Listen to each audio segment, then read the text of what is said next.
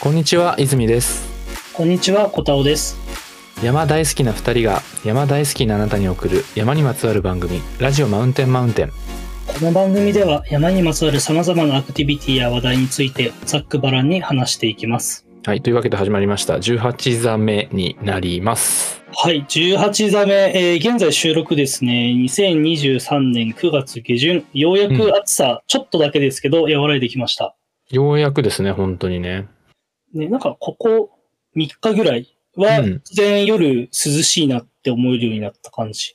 うんうんうんうんまあもうね10月秒読みだからそうなってくれないとマジで困るん だけど本当にね、もううん9月終わるんだわって感じで。そうあの前の時にさ残暑残暑言うてたやうんんうんうでん残暑ってなんだよみたいな話をしててうん。そうだからようやくこれが残暑抜けたあーそう抜けかけ涼し涼しさを感じられる。うんうんうん確かに。でも今年の夏、まあ、ね、さっきまで残暑って言ってたがそうだけど、うんやたら暑かったよね。いや、やたら暑かった。自分たちがそういうアクティビティをしてたからなのかわからないけど。うん。いや、でも暑かったよね。暑かった。じ下界も暑かったよね、普通に。下界、下界はだってもう37度とか連発してたでしょ。熱じゃんね。いや、やばい、そうそう。だから、なんだっけ、ツイッターで見たのが、うん。今の気温って何度ですかみたいなの誰かが聞いて、うん。 6, 6度6分ですって答えたらしくて、おう。あそんあ、なその、 その言い方ってさ、太陽がみたいな。そうだね。確かに。何十何度じゃなくて、 そう何度何部は太陽なんよってね。それになったぐらい、あの、うん今年は暑くて、で、山もやっぱ当然暑くて、うん。設計がなんかもう早々になくなってあーね、なんか北は、あの、雨も少なかったから、うん水が枯渇してますって、すごい話題になってるよね。いや、すごいよね。あれ、やっぱりさ、その設計も、あの、冬がさ、昨年度の、うん。あの、そもそも、あんまり降ってないというか、あ、そうそう。なんかそう早かったよね。あの、うん言い終わるのが。そう、それもあって、まずベースがあんまないのと、うん。暑すぎっていうのと、ダブルパンチで多分、やられてんじゃないかなと思ってんだけど。あーそん、そんな気はするな。なんうか、ん。うん雲、あれ雲のタイヤだっけうん。スマート酸素の方だっけとか、なんか、例年はまだ水がね、あ,、る感じのがもうちょろちょろしかないとかさ。そうね。あの、もうここの小屋ないんで、えっと、ここの下で担いでもらって、みたいな、うーん。うん、案内がツイッター上でも流れてるもんね。あ、だよね。うん。そうそうそう。雨も少ないから、うん。少なかったと思う。ね。沢も影響あったしね。そう、なんか、だからかさ、う結ん。構今まで人の記録見ても、ぬめりの描写というかがないような、うん。あの、騒いっても、結構ぬめりがあったなって思ってて、うん。なんかそんな気はする。ね、なんか、え、こんな、こんなぬめりあるとかって思って、うん後から人の記録見ても一切その、触れられてなくて、あ、やっぱ今年、今年が気温高かったからなんじゃないかみたいには、ちょっと思ってるけどね。ああ、まあそうだと思うよ。正直。ねちょっと他のね、あの、沢登らーの人たちも、ぬめりどうでした今年っていうのは、いろんな山域で聞いてみたいもんだけど、うーん、確かに。うん。やっぱ夏山は、じゃあ、えっと、いろいろ、沢もやって、で、ぬめりを感じて、水の少なさを感じて、そうね。ね、大変でしたけど、そろそろ秋を感じる感じはありましたあ、あるある。あのね、つい先週かな、に、えっと、2泊3日で南アルプスの南部の方、えっとうん聖とテカリ行ってきたんだけど、うん。うん。テカリの小屋のところでテント張ったら、うん。なんかもう朝は軽く、あの、水が凍ってて、水ぶたおをー外に出したまんまのやつが軽く凍ってて、シャーベット状になってて、はいはいはい。で、木道の道もなんかうっすら白くなって、なんか雪ではないけど、まあ霜なんだろうね。がうん張ってる状態になってて、うーん。あああ、なんか、なんだかんだもう上は秋っぽいなっていうのは思った。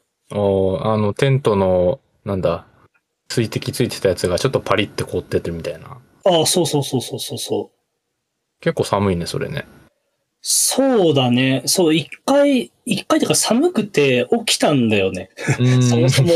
あ、そうなの上下一応ダウン着てて、うん。あ、上はまあ、ペラあの、ユニクロのウルトラライトなんだけど、はいはいはい。で、下がネイチャーハイクのダウンパンツ一応履いてて、うん。で、まあ5番相当ぐらいのペラペラシュラフで寝たんだけど、うん。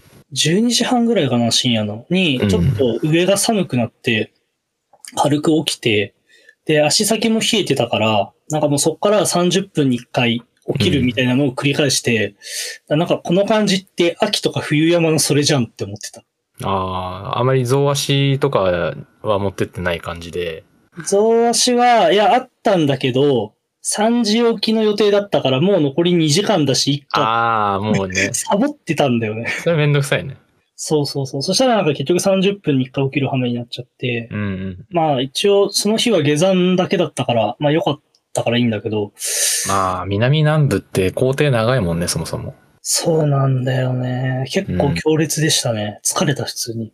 うんうでん。あ、でもそれで言うと、うん俺も、あの、北アルプスですけど、お、あ、あの、秋をちょっと感じましたよ、やっぱ。紅葉あのね、えっと、この間9月の、えー中旬うん。かなうん。ぐらいに、えっと、3連休か。それこそ。うん。そこで、北アルプスの、えっと、東沢谷、東沢谷っていうところに、えっあと、あ、行そってこたをして、うん。うんうん。あのーまあ、沢歩きなんですけど、ほぼ。うん。黒部ダムの方からずーっと、あのー赤牛岳ってあるじゃないですか。ああ、名前は聞いたことある。そう、あの、読売新道っていう、あうあ、んなんかみんながしんどくて行きたくないって言ってるやつそうそうそうそうそうそう。あのー水晶とかの方に南下していく、まあ、道なんだけど、ずっと。うん。で、そこの道中に赤牛岳があって、うで、その尾根はずーっと小屋がないのね。うんうんそう。だから、あの鳥付きのところに奥黒部ヒュッテっていうのがあって、うん。うん。でそこで全泊してから、えっ、と、ワンプッシュで水晶小屋ぐらいまで行かなきゃいけないっていうおー感じなんだけど、まあ、うんそれと同じ距離を、まあ、その横に、その東沢谷っていうのがあって、うん。直線距離的にはほぼ同じ工程を、あの、沢で歩くっていう、おーまあ、大。変っていうね。歩き沢だね。そう。あまあ、泳ぎじゃなかったから、まあ、あれだけど、にしても、ぬめるぬめる。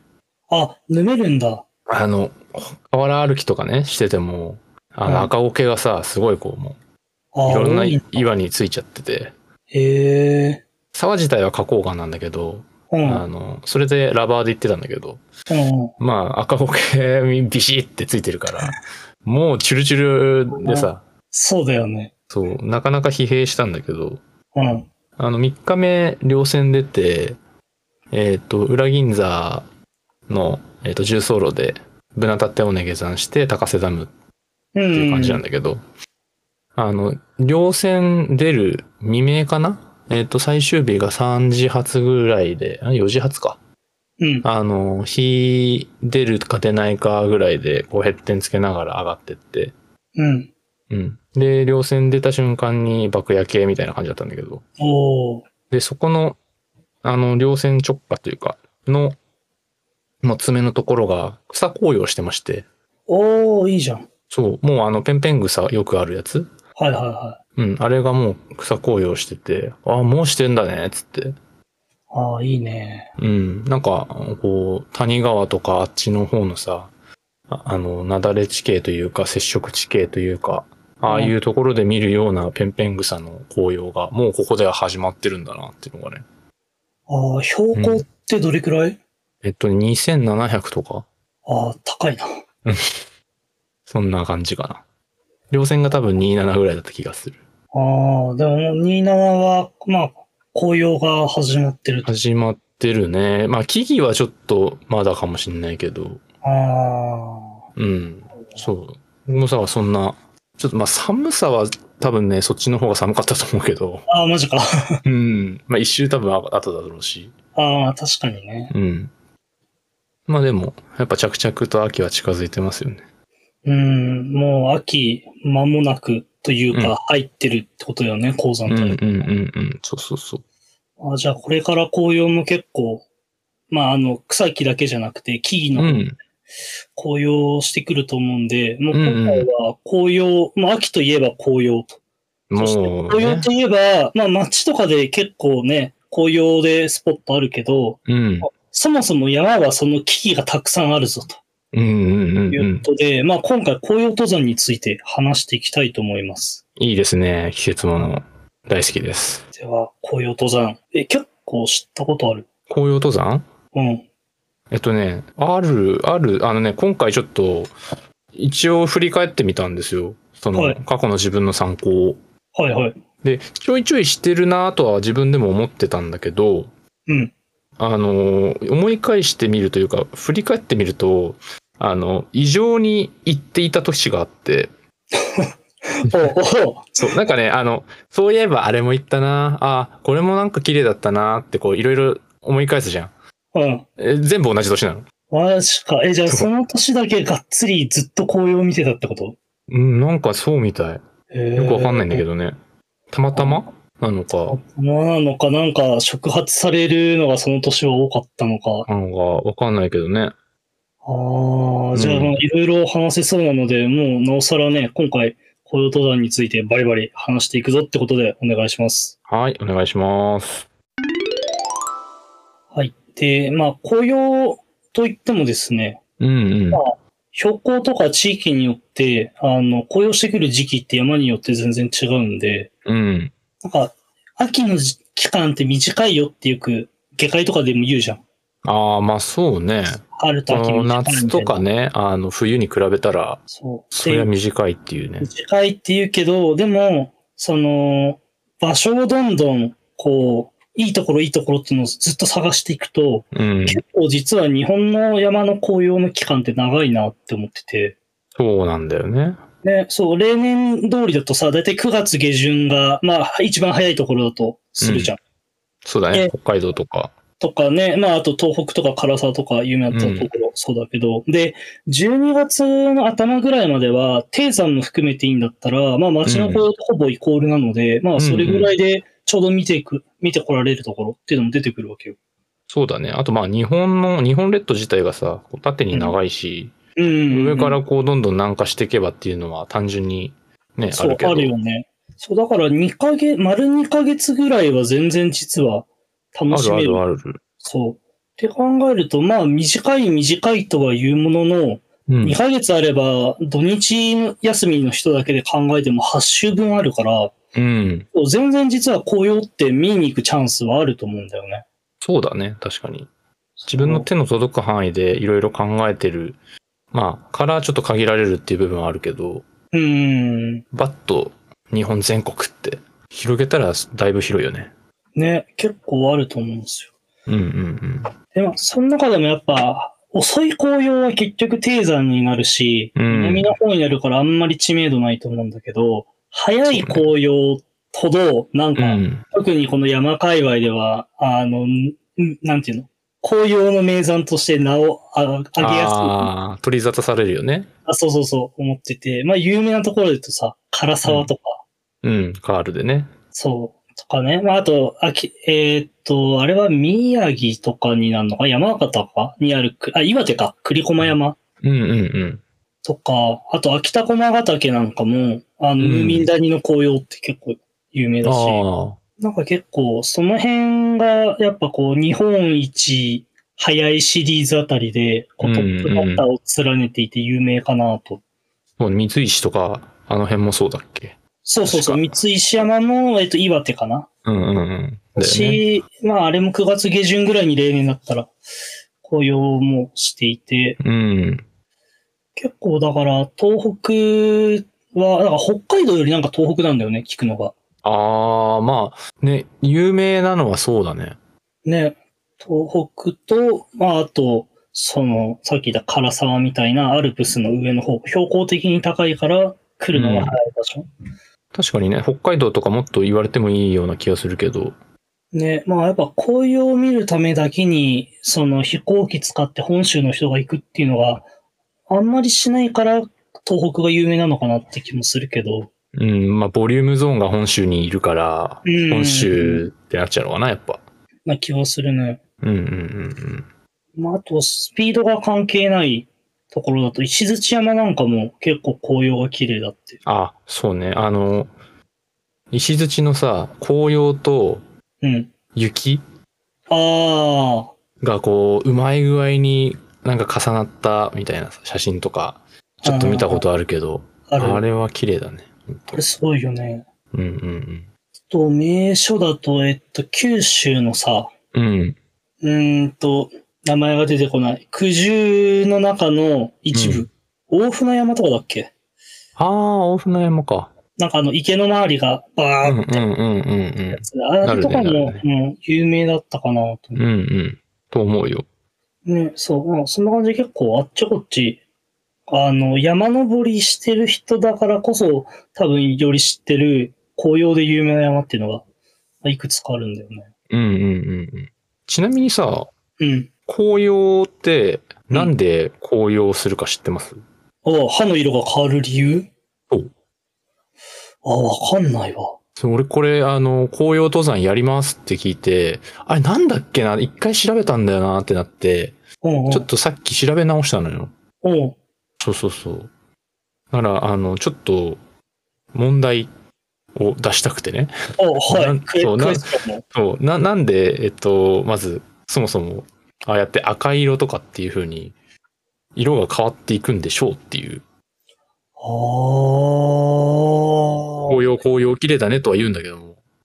あ。ああ、でも、葉緑体が栄養なくなって抜けていくとかそういう感じあ、なんかもう、なんか、あれだね。あの、鋭いね。ああ、マジか。あの、葉緑体ね、関わってるんですよね。ああ、そう、なんか名前の通りじゃん。多分歯が緑のって、葉緑体がいっぱいあるから、うこそだん。と思ってて。で、あれって要は歯の栄養を司ってるわけでしょそうだね。あれで光合成をしてるわけですから。そううだから多分寒くなって活性が落ちてきて、葉緑体が死んでいって、その結果色が変わって見えるが、なんか、ぽそうだなって今思ってる。あなんかもうね、あの、90%合ってます。マジか。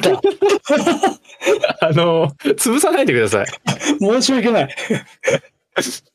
あのね、ほぼほぼ正解で、あ、本当に。あのーまあ、その葉緑体って、まあ、クロロフィルって言うんだけど、ほうほう。あの、まあ、もともとそれ色素、まあ、なんだよね、緑、緑色素。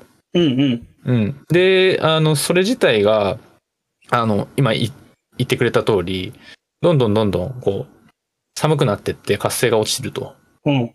で、えっ、と、木自体はさ、でもそれでも冬は生きなきゃいけないじゃん。うん。そう、だから、あの、葉以外にも、み、幹と根とってこう、木はあるわけでしょうん。そう。で、そっちを生かさなきゃいけないわけであすあ、よ。うん。で、そっちにエネルギーを蓄えるために、うん。あの、まずその葉緑体とか葉の部分は全部削ぎ落としていくと。ほう。うん。で、えっ、と、そもそもその葉緑体自体っていうのが、あの、分解されるんですね。そうのん、減衰していく中で。うんうんうん。で、えっ、と、糖と結びついて、あの、アントシアニンって、あの、聞いたことありますああ、はい。あの、ブル、ブルブルブルブル、あいあいみたいな。あの、目に、目にいいやつ。抗抗酸化作用かなんかがあるやあつじゃなかっそう。たそうそうそうそう。はいはいまあ、あれになるんですって。あの、まあ、配当体って言うんだけど、うん。要まあ要するに、あの、糖と結びついてエネルギーになるんですと。ほう。で、それを幹の方に蓄えると。うん。えっと、糖と結びつくときに、あの、アントシアニンってブルーベリーとかのその、だから赤い色素に変化するんだよね。うんうんうんうんうんうん。それが緑から赤に変わってってる理由へえ。なんですって。そうなんだ。え、じゃあさ、うん。常緑のさ、切ってあるじゃん。常に。うんうんうんうん。あれは、何その必要がないくらい、なんか栄養があるないし、そういうことをする習性がないくらい寒さに強いとか、活性が落ちないとかってことなのかなお、思います。 ちょっとね、紅葉樹だけしかリサーチしてないよ。さすがに。ちょはい。っとね、リサーチ、うん、もうちょっとしとこうかな、今度は。いきなり出すときはね。お願いします。うん。まあそんな感じで、あの、ちょっといきなり問題出しちゃいましたけど、うん。そう、あの、色が変わるっていうのは、まあその葉緑体が、こう、そもそも変質してってんだよっていう。で、それは生きるためなんだよっていうね。ああ、なるほど、ねうん、そういう、そもそもの木の生命活動の営みなわけです。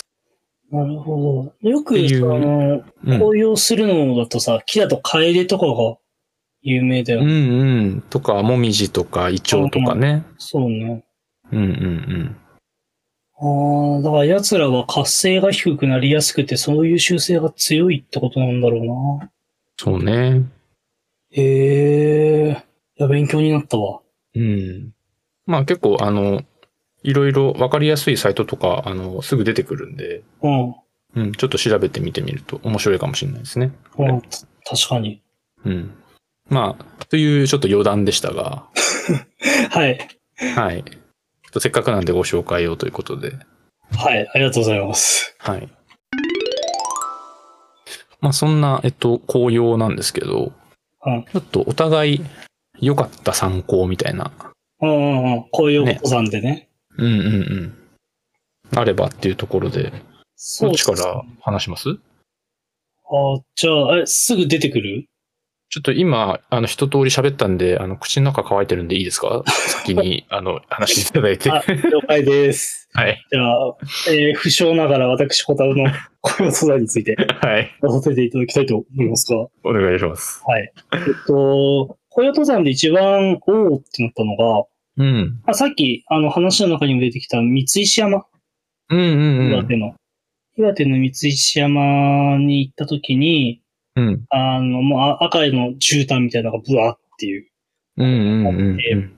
で、山の、まあ、自分の、はえっ、と、花とかについての高山植物の師匠みたいな人が、うん。あの、山友達にいて、で、うんうんその人に、あの、紅葉もいい感じに見たいんだな、シャスって言ったら、うん。あの、栗駒山は、まあ、めちゃくちゃ有名だし、人が多くて混むと。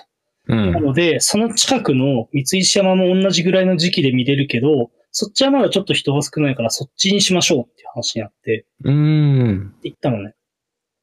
で、なる工ほど程としては、えっと、三石山行って、で、うん岩手山の近くにあるから、そのまま岩手山まで重走をするっていう、あ、めっちゃいいじゃん。そう、いあの、裏岩手重走路って言われてるものの、多分一部を歩くみたいなうんうん感じうんになったけうど、それで行って、初日に三石山で、こう、まあ、まったりと、紅葉を見た後に、まあちょっと頑張って岩手山の、えっと、8合目だか9合目だかの避難小屋まで歩くと。ん。うんうん。それで、翌日、岩手山の山頂でご来光して、また降りてくるっていうのだったんだけど、おー。そう、三石山まではめちゃくちゃ道が、あの、整備されてるし短くて、なんか、温泉の駐車場から入っていって三石山山頂まで行くんだけど、うんうん。その片道が多分1時間半から2時間ぐらい。ああ、サクッといけていいね。そう、サクッと行けて、で、途中もなんかこの、東北だなって感じの、なんかうん。緩やかな道になってて、まあ景色パッと開けて、で、えっと、小山林道かなが、うんあの、まあ秋の方に咲く林道なんだけど、晴れの日にしか咲かない子で、まあそれもパへーッパッパッと道中あったりして、で、植えつくと、もう紅葉の絨毯ですよ、赤うの。んうんうんで、えっと、八幡平か、の方まで裏岩手重走路としては広がってるから、そっちの方の道も見えて、うん。うん。そっちまではそんなにほど紅葉はしなかったんだけど、岩手山の方を見ると、岩手山のその直前というかにある木々がもうみんな紅葉してて、うんうんだ。から紅葉が目の前に広がってて、赤い紅葉が目の前に広がってて、で奥には岩手山があって、で、その上には青い空みたいな状態で、めちゃくちあゃーめ景色がいいのあ、よ。いいね。そう。で、平日だったんだけど、それは有給取って確か行ったから、にもかかわらず、結構、あの、人はいて、ただ、うんいうん。わゆるその栗駒山みたいな駐車場止められませんレベルとかではないから、うまあん。人多くはいたけど、まあまだ普通の範疇なのかな。うんうんで、テレビもなんか取材で来てて、で、岩手面恋テレビっていう、あおのう曲があるんですけど、そこにインタビューをされたっていう。あ、すごい。それ放映されたんですかいやー、ちょっと、はあのね、反応超えてなし、岩手面 恋テレビ映んないから、わ映んないからかんないんですよ。オンエアまでは終えなかった。ちょっと終えてないんだけど、映ったかもしれない。ああ、じゃあ東北在住の方で岩手めんこいテレビを見てて、小田尾さんを見たという方はご一報くださいってことでそう。ですね。あの、そうです多ね分、4年前か5年前の9月下旬に、うんあの、取材されてる んで、多分、その日か翌日のニュースで、うん。あの、紅葉が今来てますみたいな多分、やつがね、あの、5時とかのニュースでやったんじゃないかなと思うんで、ああね。それを覚えてる方がいれば。方がいれば、 まず、何人が俺の顔知ってるんだっていう話ではある。 うんおらんやろ。ああ、なるほどね。でも、結構いいルートですね、それ。あすごい、あの、おすすめです。あただ、ちょっとその岩手山の方まで、その日中に行くのは、割とハードめで、うんうん。あの、なんていうの、紅葉登山だのつもりだけで行きたい人には、ちょっとおすすめしづらい。うんうんうんまあ、なんかもうちょっと、こう、歩くぞっていう気持ちで。ただ、かつ、紅葉も楽しむぞぐらいの気持ちの人は、あの、あーいいと思いますね。そうね。それなりに距離も踏みたいし、紅葉も楽しみたいって人には、そう、あ、すごくいいと思う。おすすめの。おすすめのルートです。なるほどね。これ、それ結構、いつぐらいなんですかえっ、あの行ったと、の月何年前ぐらい月日の話ああ、何年前ぐらい何年前その、だから4年か5年前あ、4年か5年くらい前ですね。の9月のちょうど今ぐらいかなおお。末ぐらい。 ?9 月末ぐらい。うん、10月にはなってないぐらいっすね。うんうんうん。やっぱそれぐらいだよな。やっぱう、ん、最速レベルだとね。ね。だから確定でこう見たければ、なんか10月頭が硬い気がするんだよな。どの年も。ああ、そうだね。うんうん。確かに10月頭だったらまあ、どっかしらはさすがに紅葉してるでしょうとは思う。ちょっと今年は暑いからわかんないけど。そうね。ちょっと読めないですけど。うん、例年だったらまあ10月頭の最初の週行けば大体どっかしら狙っていけるかな。うんうん。そうだね。うん、ちなみに泉さんは紅葉登山の思い出。そうですね。で、あの、ちょっと最初の方に、あの、異常に行ってる年があるみたいなうんうん。と話したと思うんですけど、うんまあそれがちょっと3年前ぐらいで、お2020年かなの年で、あ、わかっちゃった。はい。うん。あのね、その、今言ってた、栗駒山も行ったし、うん。焼け岳も行ったし、うん。そう。でもそれもどっちもめっちゃ綺麗だったんですけど、うん。で、まあ、東北で北アルプスうん。で来て、で、あとは、あの、西前。あ平あ。はい大楽氷の、えー、千の倉谷西前っていう、まあ、沢の。川があるんですけど、うんえっと、そこを、そこをした時も草紅葉綺麗で、うん。うん。よかったなっていうのと、で、その後、11月はい。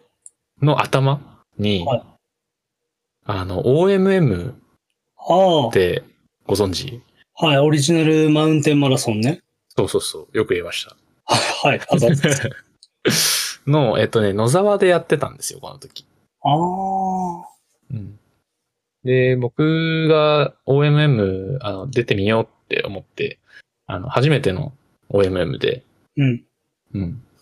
まあちょっと辛い思い出もあるんですけど、結構ね、紅葉としてはここ、あの、走ってるところは低山の標高域なんで、うん。かなり11月頭ぐらいでも紅葉めちゃめちゃバチバチに綺麗で、あうん、堪能できてっていうので、ちょっとね、この年が全部思い返したらいいの、この年だったなって思って。あ。ああ。そう、ちょっと今びっくりしてるんですけど、でも、やっぱその中でもこのちょっと焼けだけがね、すごい良かった。だけだけいいよね。うん。え、実際焼けだけの紅葉、小田さんも行ったことある。っていうか、ありますよねその泉さんが行ったね。週に行った。ねそうだよね。っていう話をそう聞いて。そう当時、泉さんのお宅だったから、うん。え、今は違うんですか今は、何これ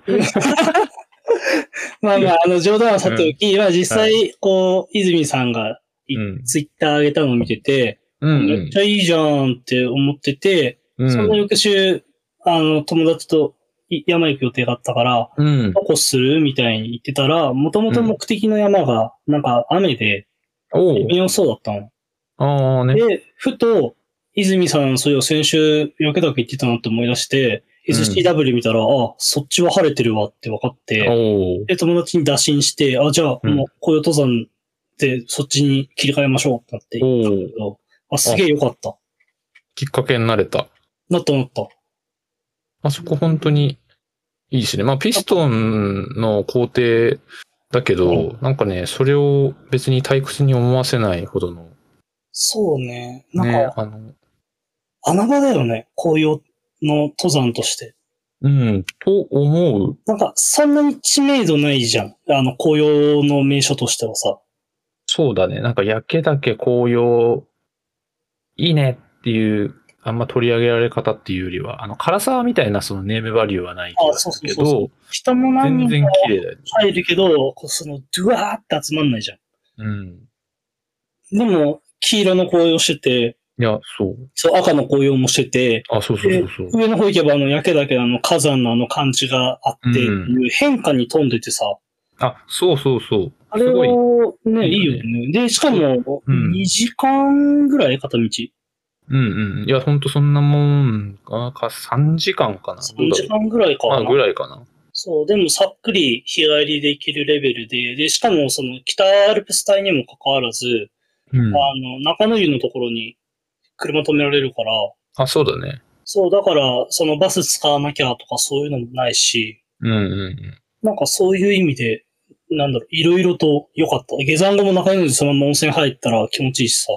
うん。あ、そう、気持ちよかった。そうう、あれもいい温泉だし、なんか、なんだろう、トータルが強い感じがすそうる。だよね。もう、あの、お得パックだよね。ね。うん。今ね、あの、当時のログを見てるんですけど、うん。あの、6時22分に、まあ、出発して、あ早いな。で、まあ、さうーんとね、2時間14分ぐらいで、焼けだけ北方ってなってて、ああ、早っ。え、そんなことあるいやでも、俺がさっき2時間ぐらいって言ったから、まあ、そんなもんなのか。かなで、なんかちょっとのいろいろのんびりしつつ、下山ものんびり見つつ下って、うん。あ12時41分には下ってきてるから、あ、いいじそゃこん。から中野湯入って、みたいな。飯食って、ってゆっくり帰れる。最高だね。最高だね。距離も往復で7.2キロとか。うん。うん累積上りも880とかで、意ね、行外ってないんでねで。も意外と登るな。なんかそんな意外とだね登った記憶がなくて。うんうんうん。というか、途中までさ、緩やかな登りの林道みたいな感じじゃん。うん。なんか、紅葉綺麗で忘れちゃったんじゃない ああ、かもしんない。わーって言って。いや、でもあの、上に突き上げる、あの、ちょっと枯れというか、イバイバした感じのはすごい記憶にあるし、ああ、肩あそでこから息してるのは覚えてる。うん。あうん。ちょうどあそこら辺から急にシャドウは、あの、きつくなるところはあそうるかだら。よね。うん。ちょうどそこだと思う。でーあそこはね、えっと、今見てると、標高2050ぐらいなんですけど、そこからうん。急に上がるのが。おうーん、そこが多分ちょうどその、あの、紅葉も見えて、北方じゃないや、南方のピークも見えて、うん。っていう、あの、ちょうど谷筋の横を上がっていくうん。道ですよね。あそこがすごい綺麗な。シャドウも上がるけど、そ確かこに。がおすすめですよね、本当うん。確カかラに、ス焼きがいいね。。ね、辛さはまあ、泊まりで行くならまあ確かにいいかもしんないけあど。あ、そう、日帰りが辛さ、ちょっとさ、あやっぱその、できるけどもったいないよね。そうね。あそこまで行くなら、そのねえバスの使って、横までのあの、約3時間から3時間半ぐらいの歩きをしてからさ、詰めてっていう、あのアプローチの長さがあるのにもかかわらず、うん。それを日帰りでしてしまうのはやっぱちょっといや、もったいないね。ね、ええんかってなるから、まあだったらやっぱそのヒュッてとかでさ、おでんとビール決めながら辛さをな、あ、辛さじゃない、紅葉眺めたいじゃん。うんうんうんうん。確かに。なるとやっぱ泊まりかなってなるよね。うん。まあなんか辛さもさ、案外その岩ゴロゴロだけど、まあ別に天場として全然寝れないとかじゃないからさ。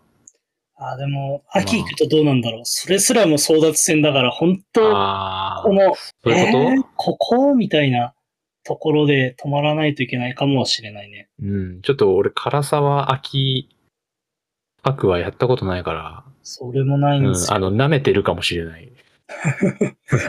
でもね、それでちょっと一個おすすめの方ルートあって、うん。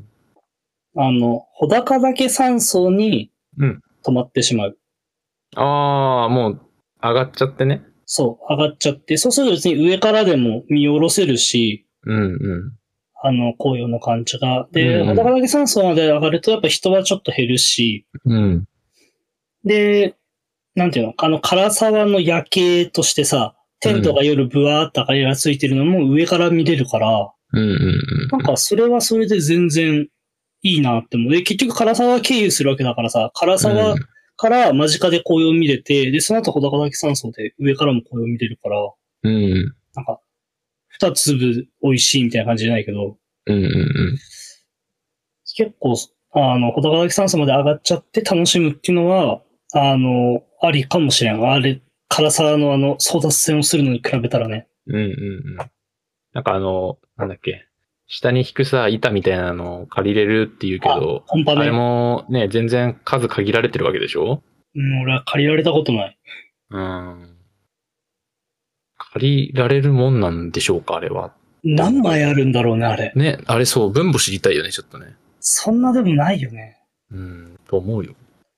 だねっえてそんなね、コンパネみたいに、ね、量産あるわけじゃないでしょ、多分。うん、まあ、その、あ10の10物枚。物流の、物流のさ、よくさ、フォークであげる、あの、ああ、パまレッあ、トみたいなさ、ああいう感じでバカみたいにあるわけじゃないと思うし。そうね。確かにな。まあ、だからやっぱ、その中でいきなり唐沢テント泊するのは結構んや。っぱ岩ゴロゴロしてるから、ちょっとハードルは高そうな気はするかな。まあ、そうだね。確かに。うん、あと人がマジでえぐいと思う。うん。まあ、紅葉登山は割と日帰りが多い気はする。その辛さとかを除くと。あー、うんなんかそのこっちの方が多いかも。あのー、紹介されるような山も、日帰りが多いような気がするんだよな。あ